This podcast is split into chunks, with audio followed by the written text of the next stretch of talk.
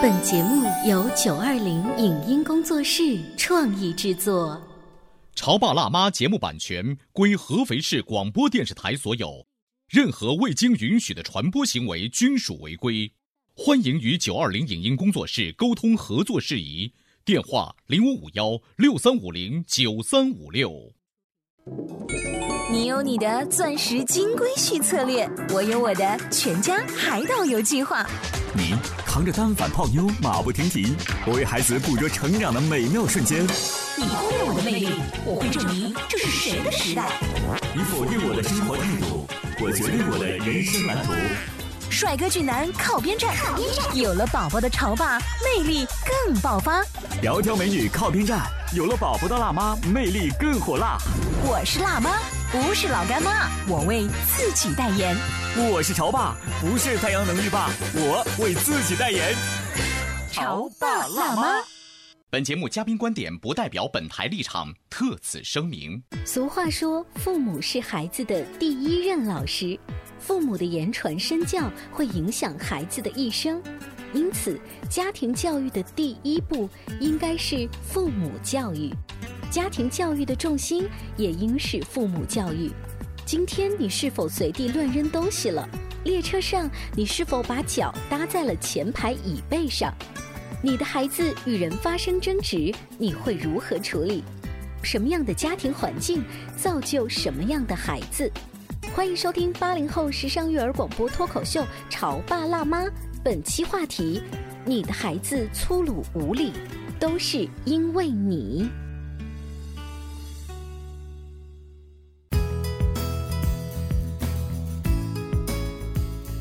欢迎收听八零后时尚育儿广播脱口秀《潮爸辣妈》，各位好，我是灵儿。今天直播间呢，为大家请来了 Aden 的妈妈，欢迎你。大家好，我是 Aden 妈咪。那今天我们两个以妈妈的身份要吐槽，我们带孩子出去玩的过程当中呢，会发现一些素质打一个大大的问号这样子的家庭。然后我们就不知道该把我们这个孩子呀，要怎么样跟他们的这个孩子一起放一起玩呢？还是说我们走开吧？就是这些小的事情会在我们带孩子出去公园玩的时候经常发生的嘛。嗯，同样呢，就这个话题，我们也请到了一位儿童心理学方面的专家葛玲丽葛老师，欢迎大家好。葛老师，我们刚刚说那种情况的话，其实你不从专家的身份，就是从妈妈的身份，应该也偶尔我也遇到。就这个时候，你会去本能性的先保护自己的孩子，把自己的孩子说：“我惹不起，我还躲不起吗？我先带他离开，还是说我好想从职业的角度给你分析一下？我先闪开再说，也是先闪开再说。跟大家说，我前两天呢看朋友圈，暑期了嘛，大家经常坐火车出行，这朋友呢就拍了一张照片，是一个爸爸把那个拖鞋脱了之后，脚搭在火车前面一个座椅的那个前面，嗯。结果呢？第二张照片呢，是从另外一个角度拍的。这个爸爸的旁边是他大概七八岁的男孩儿儿子，同样也把那个鞋脱了放在那儿，就是一家呀都是这样子的。就你可以想象前排的人的那个鼻子多受不了呀！而且爸爸还人高马大的，他那个脚一搭啊，他那个力气一大的话，前面的座位应该是会受影响。对，就这一幕就让我想到。怎么素质就这么低呢？就是现在这样子的事儿，在假期真的挺多的。嗯，我不知道艾德妈妈带就是小宝宝出去的时候，会不会也遇到类似这样的状况？呃，现在我觉得在外面遇到这样的状况会比较少了。可能以前，比如说自己坐高铁或者是出门出差的时候，会遇到这样的事情比较多。嗯，呃，因为现在其实带 A 人出门出远门还是特比较不方便。嗯，我自打把他从美国带回来了之后，就对这个事情心有余悸。嗯，呃，而且可能我觉得我在美国待了一段时间之后，其实对于身边的这些孩子们的这种素质表现。呃，似乎已经没有以前那么样的敏感了。为什么这么说？身边的这些那个孩子啊，包括这个呃大人们呢，似乎都在一个公共场合都是非常非常的有秩序，而且有素质的。你是说在美国生活的时候，他们表现出的有秩序？对。那那你在那边已经习惯了，你回来之后不会觉得 这个变化挺大吗？啊，可能呃，就是我现在的经验就是接触的还并不是很多，大部分时候还是抱着小宝宝去和一些这个呃可能同样年纪的妈咪在一起，就是大家年纪也差不多，可能冲突不明显。对对对对对，就是孩子之间其实也没有太多的这个互动跟冲突，就不像可能你的孩子已经比较大了，带出去会他会和其他的孩子或者大人有一些有一些冲突。但是我在美国的时候，其实也经常会和孩子们在一起。嗯，我的感受是。没有那么多，呃，说会因为被孩子打扰的这种情况。嗯，就是在美国的小朋友不存在我们刚才说的这种，因为家长做了一个坏榜样，做了一个低素质的表现，然后小孩也跟着就有样学样这样子。呃，其实可能偶尔会有。但是并不是常见的例子，嗯，就是你可能偶尔遇到呃一个家庭，他是那样子的，但是你会知道哦，这个是特例。嗯，刚才呢，A 的妈妈说的是一个地区性的差异，因为她在不同的这个国家生活过。其实葛老师因为家里的大宝。已经上中学的年纪，现在二宝呢又比较小，你刚好有一个时间上的跨越，就可能你在带大宝的时候发现这种没素质的例子更多一些，现在是不是也好转很多？嗯，会有呃好转，但是我现在感觉。还是一个接触的范围，就是艾登妈妈说的是，因为在我现在我接触的人群，大多数是和这个层次啊、整个文化素质啊差不多的。但是如果你真正到了公共场合，其实还会见到不少。哎，给我们列举两个例子，就是你最近发现的，然后你想说我道理也说不通，咱就走人算了。比如说，我带小宝在迪卡侬玩那个健身器材，他很小，那个跑步机他完全没有办法，就是站那个地方。然后过来一个大约有七八岁的一个小女孩，她直接就把我家儿子推到一边，她要站上去。哦啊，因为当时小孩很小，我一直扶着他，如果我没有扶着他，一定会给推摔跤的。嗯嗯。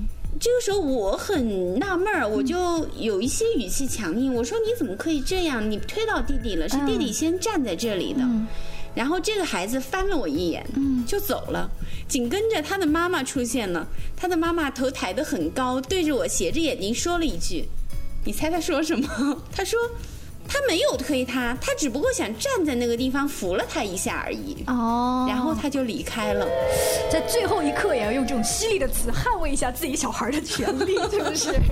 还有一个就是我从网上前两天才看到一个视频，那个是非常恶劣的一个情况呢。我们知道这个一般三四岁的孩子常常去那种室内游乐场去玩啊，然后那个两个孩子四岁的孩子就为了一个玩具发生争执，然后这个时候。其中一个孩子的妈妈冲过去，把另外一个孩子推到一边，先是打了他的胳膊，然后扇了耳光。陌生的妈妈去打另外一个孩子，对，因为这两个孩子出现了这个纠纷呐，然后其中一个孩子的妈妈就去打了另外一个孩子。他是明显看到自己的孩子受欺负了吗？嗯，从视频上我没有看到，就是能看出来两个孩子为了争同样一个玩具，天哪，产生了争执，犊子护的确实有一点厉害了。然后呢，那个被打的小孩的妈妈有没有冲出来再互相打？那个被打的孩子的妈妈好像不在场，是工作人员冲出来的。工作人员冲。出来，然后就来拉这个妈妈，然后这个妈妈还一边被扯着，还在推工作人员，还是要不停的在打。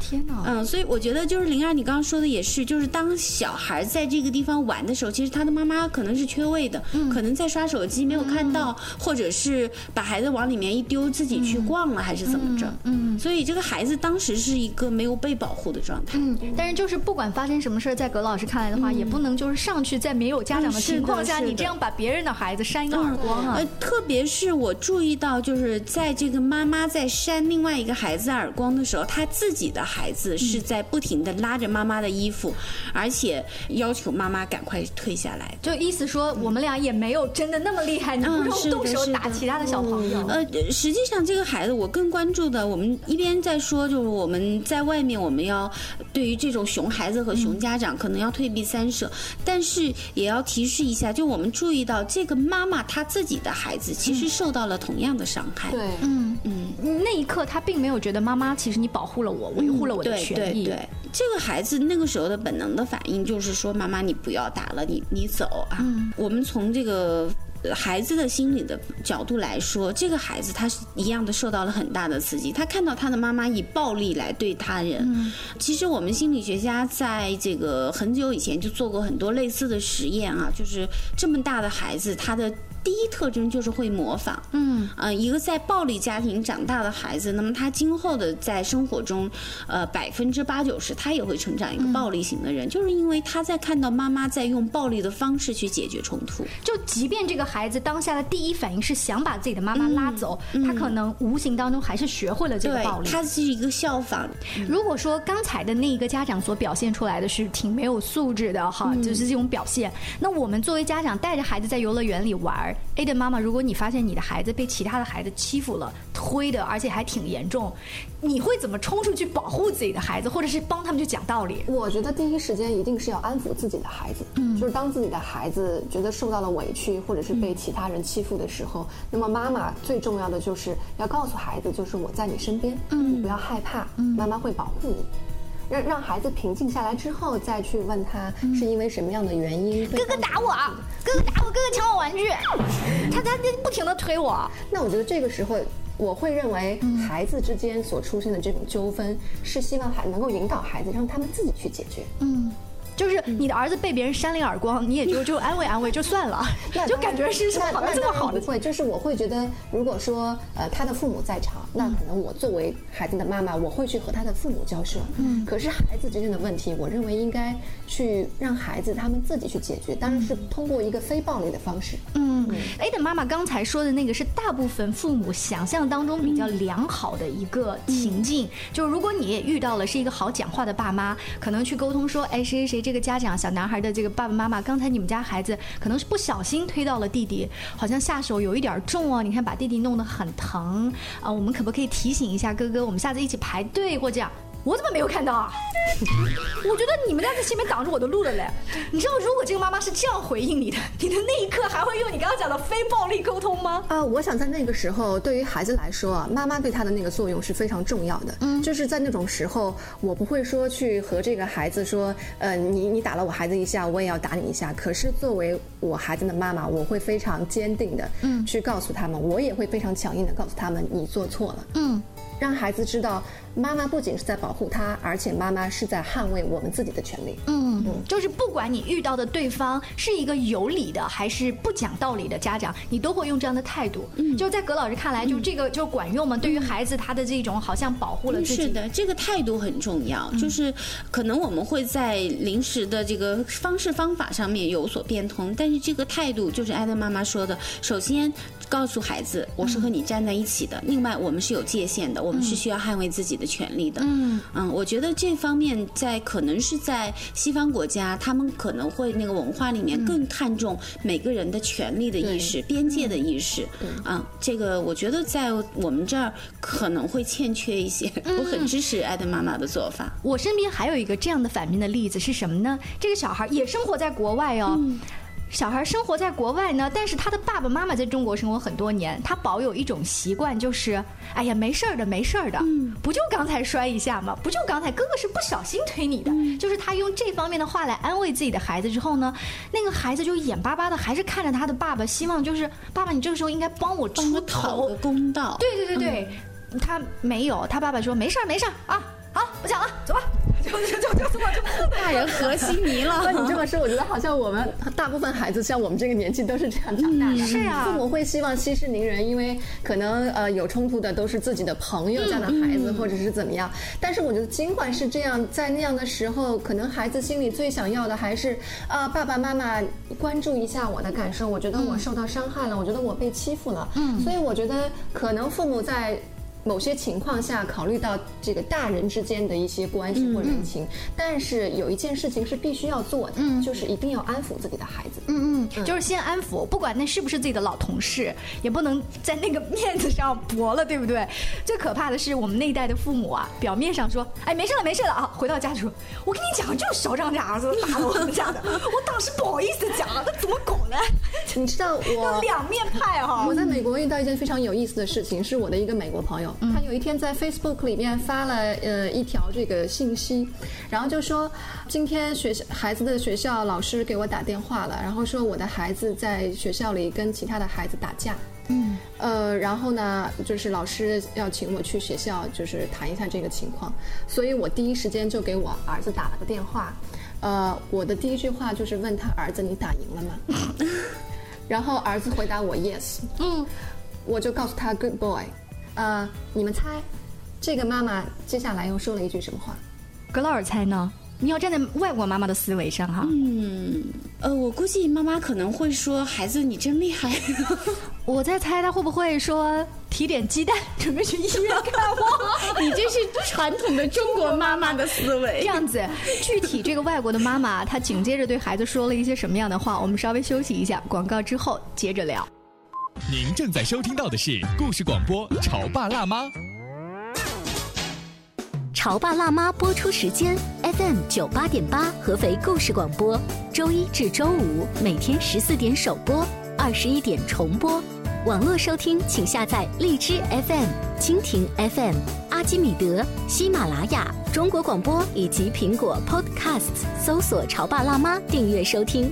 微信公众号请搜索“潮爸辣妈俱乐部”，参与节目互动哦。潮爸到，辣妈到。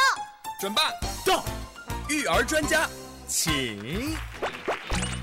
中国内地首档八零后时尚育儿广播脱口秀，陪你一起吐槽养育熊孩子的酸甜苦辣，陪你一起追忆自己曾经的小世界。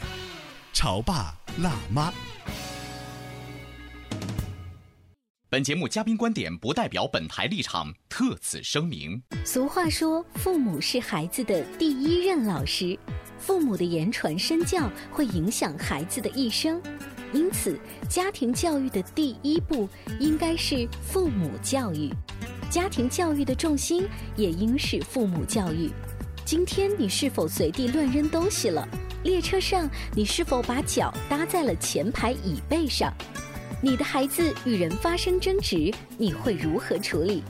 什么样的家庭环境造就什么样的孩子？欢迎收听八零后时尚育儿广播脱口秀《潮爸辣妈》，本期话题：你的孩子粗鲁无礼，都是因为你。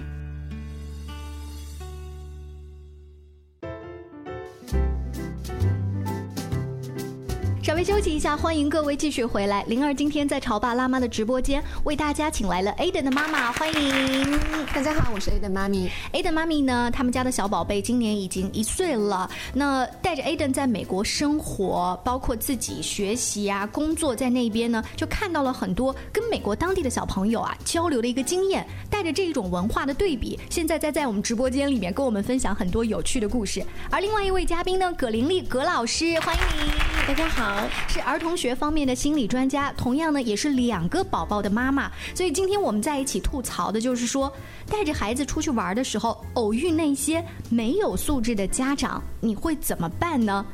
广告之前，A 的妈妈给我们抛了一个话题，说那一个小男孩他打架了，嗯，外国的妈妈就问说儿子你打赢了没？儿子说打赢了，结果妈妈表扬他说做得好。对，妈妈说 good job。嗯，然后呢？然后呢？这个妈妈就她在 Facebook 里面就问她的朋友说：“你们觉得我这样做对吗？”就问这句话问的妥不妥是吗？对，就是觉得妈妈在问大家自己这样就是我这样的态度，我对于儿子在学校里面打人，然后被老师揪着，就是就是和我们中国的情况类似差不多了。他会问问他的朋友说：“你们觉得我这样的反应对不对？”我觉得那个美国家长应该说：“好，good job。”对，所以我看了他的朋友几十个朋友在下面跟帖，都说：“当然了，就应该这样，就应该鼓励你的孩子去捍卫自己的。”权利，当他被别人欺负的时候，因为这个孩子他在学校里面是有这种被 bully，就是被欺负的情况，呃，所以他的妈妈就是会，当他的孩子被欺负的时候，他会问这个孩子，这是有一个背景，对对对，哦，就是因为自己的孩子曾经弱小被别人欺负，那中国的家长可能会说，熊孩子，你到底干嘛干嘛了？好像先把自己的孩子放在一个家长会说，苍蝇不叮无缝的蛋，他们为什么不欺负别人，专欺负你？这个台词好耳熟啊！嗯，那呃，A 的妈妈举这个例子，其实也反映了在美国的文化当中，他们非常捍卫自己的权利，就是从小告诉孩子，这是我的权利，我要维护。哪怕通过武力的方式吗？呃，其实并不是很多时候都是通过这样的方式。嗯。但是美国人会觉得每一个人，无论这个人是成年人还是未成年人，他都是独立的个体。嗯。他有他应该享受的权利。权利面前人人平等。对。那这个怎么跟小孩去交流呢？其实我刚到美国的时候，我也觉得很好奇。美国人是非常自由的，嗯，你看他们呃，平常跟你在一起聊天或者怎么样，都是一种让你觉得很轻松，然后用我的感觉来说，有一点点散漫的感觉。嗯，可是为什么在公众场合，他们的孩子，你却看不到那种很少能看到那种熊孩子？嗯，在电影院里，在公共场合、博物馆里面，孩子都是跟着大人，比较有规矩的，对，默默的在。就是需要保持安静的地方保持安静，在外边就餐的时候，他们也不会像中国的孩子一样需要大人喂，或者是说自己吃完了就是在一边就是疯狂的玩耍，不会，他们都有非常非常的这个有规则。后来慢慢慢慢的我就发现，就是说。美国的这个家庭，他们对于孩子的这种独立性的，包括这种所谓的规则性的教育，其实是从很早就开始。嗯，这个早大概早在像 Aden 现在一一岁这样子嘛？嗯，应该是从孩子大概在十八个月的样，一岁半的时候，就是他可以慢慢的去明白一些事情，跟大人有互动的时候，就会开始给他建立一些所谓的这种规矩。但是，但是美国的家庭让我觉得。呃，我非常非常的怎么说佩服美国的父母，佩服的一点就是他们在对待孩子的时候，他们在给孩子树立规则的时候，真的是能用到温和而坚定这样的方式，非常不容易。温和而坚定也是现在就是葛老师你们在给家长们上课的时候，经常会提到这样子的一个词，听上去很简单。但是做起来比较难，我想是非常难。我想要坚定，我那个巴掌就紧下去了。我怎么还能温和？感受非常大的，就是呃，包括现在有的时候在外面的时候，你会看到，你会经常就耳边会传来这个父母训斥孩子的声音，嗯，就是说怎么又这样，怎么又那样，就是这个所谓的这种教导，这个规则一定是伴随着大声的这种斥责。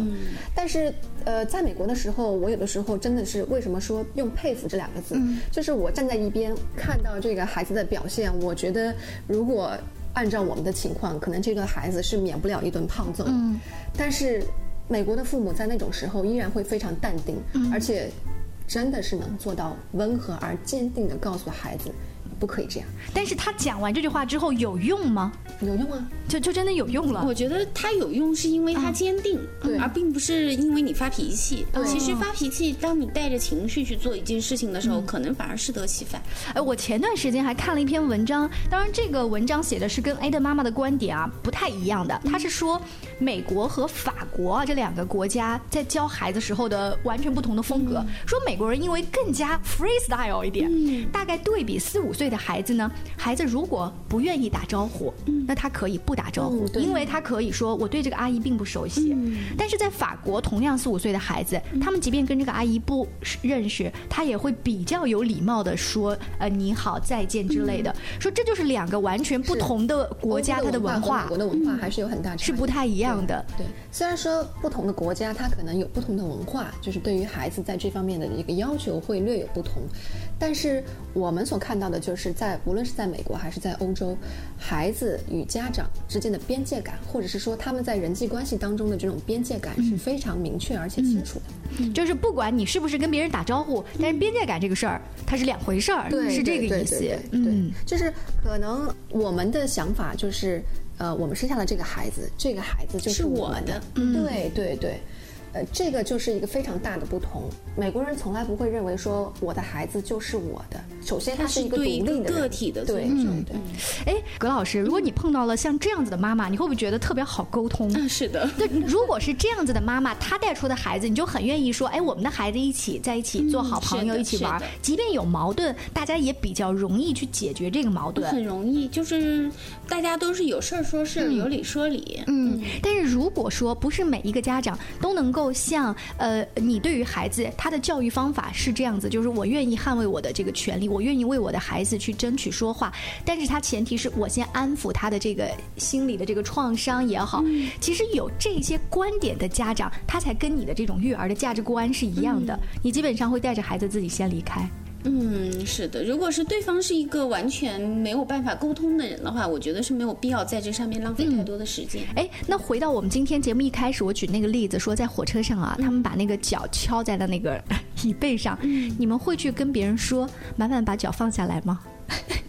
如果是我，我会说，你会说，会说。其实我有在火车上遇到这样的情况，我当时就是说，你你是丝毫不想一下就会说，还是说会？当然会想说，我要怎么样去跟他说？嗯，呃，可能这个也是持续了一段时间，我真的觉得他应该注意一下他的行为，他应该收敛一点了。嗯，所以我会站出来跟他说，我说你这个样子不太好，会影响到前排坐着的人。嗯，这个其实分很多种情况，有一些人他真的就是我谁也不在乎。嗯，啊。我就是这样，老子就是这样，怎么样？但是真的有些人，他可能是他没有意识到他对你造成了困扰。嗯，但是如果你告诉他你这个样子困扰我了，他真的就会去改变。嗯，哎，呃，A 的妈讲的这个例子有点像什么呢？是我们在开车的过程当中啊，如果两车相会，你拿灯闪一下对方，然后对方呢也及时的注意说，哦，我的这个前大灯开开了，我应该把它关掉。这个就说明你的提醒对他起作用了。那这样的人还算是好沟通的。最怕就是你提醒了他，你把脚放下来，或者你拿这个灯闪一下，告诉他你前大灯开了，啊？没有啊，我觉得我看不见，我开大灯很正常啊。这是你自己开车技术不好。还有啊，我的脚没有微疼啊，是你自己。这种是最最怕的，他浑然不觉得自己有问题，而且觉得那是你的事，我就是这么生活的。就是这个的素质，其实它体现在，他这个葛老师这个心理学上应该怎么讲？我就从生活上来说吧，这种人是完全没有没有办法沟通的。我对他没有任何的责任和义务，嗯，那就他爱怎么着怎么着吧。就是说，我们也没有必要去帮助这样的人成长了，对不对？其实，其实话说回来哈，其实这样的人之所以长大之后会变成这样的人，嗯，也是因为他在孩子的时候，就是他没有去形成一个非常好的这种呃所谓的这种，他没有边界感。对，就是我们在教导小孩子的时候。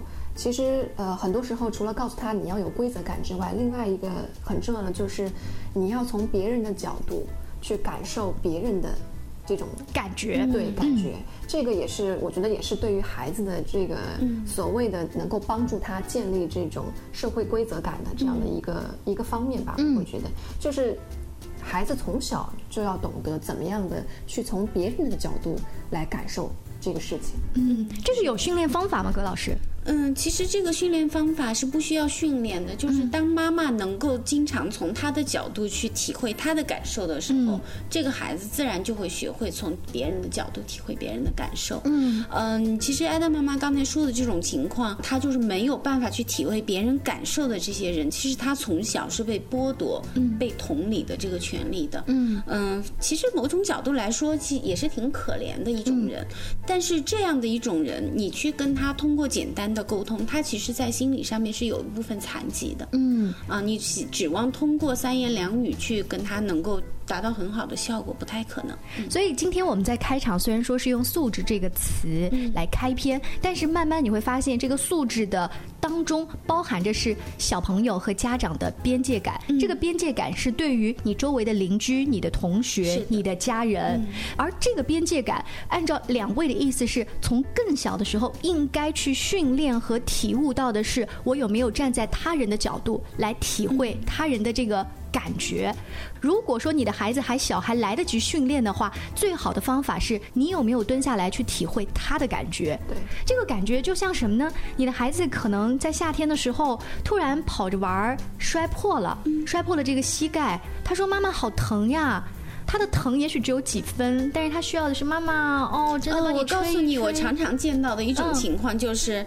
妈妈或者奶奶很粗暴的说：“你看你又摔了，我跟你说过无数遍，叫你不要爬高上面，你看你又摔，然后啪呀啪，可能还给他两巴掌。”对对对，就是刚才我们举的那个小小的例子，就是那样子的。是反面的教材。我们真正应该做的是，哦，你摔疼了呀，嗯，啊，好，我们帮你拍一拍，揉一下，就是就是假装的揉一下。也许你发现孩子很快就，妈妈那边有一个球，对，他就跑过去了。他需要那一刻他是需要被，他需要被被安抚，他需要你理解他。可能他只是让你知道一下，然后你真的知道了，这个事儿也就过去了。所以这一些他摔倒了，你安抚一下，这一些小的细节，竟然跟长大以后他的素质高低有那么多的联系。这个呢，也是咱们在聊天的过程当中才会发现、慢慢梳理出来的。那广播前的各位，在带孩子的过程当中，会有一些什么样经验的分享？跟你想吐槽的，都欢迎加入我们的节目，可以在微信公众号搜索“潮爸辣妈俱乐部”。下期见喽，拜拜，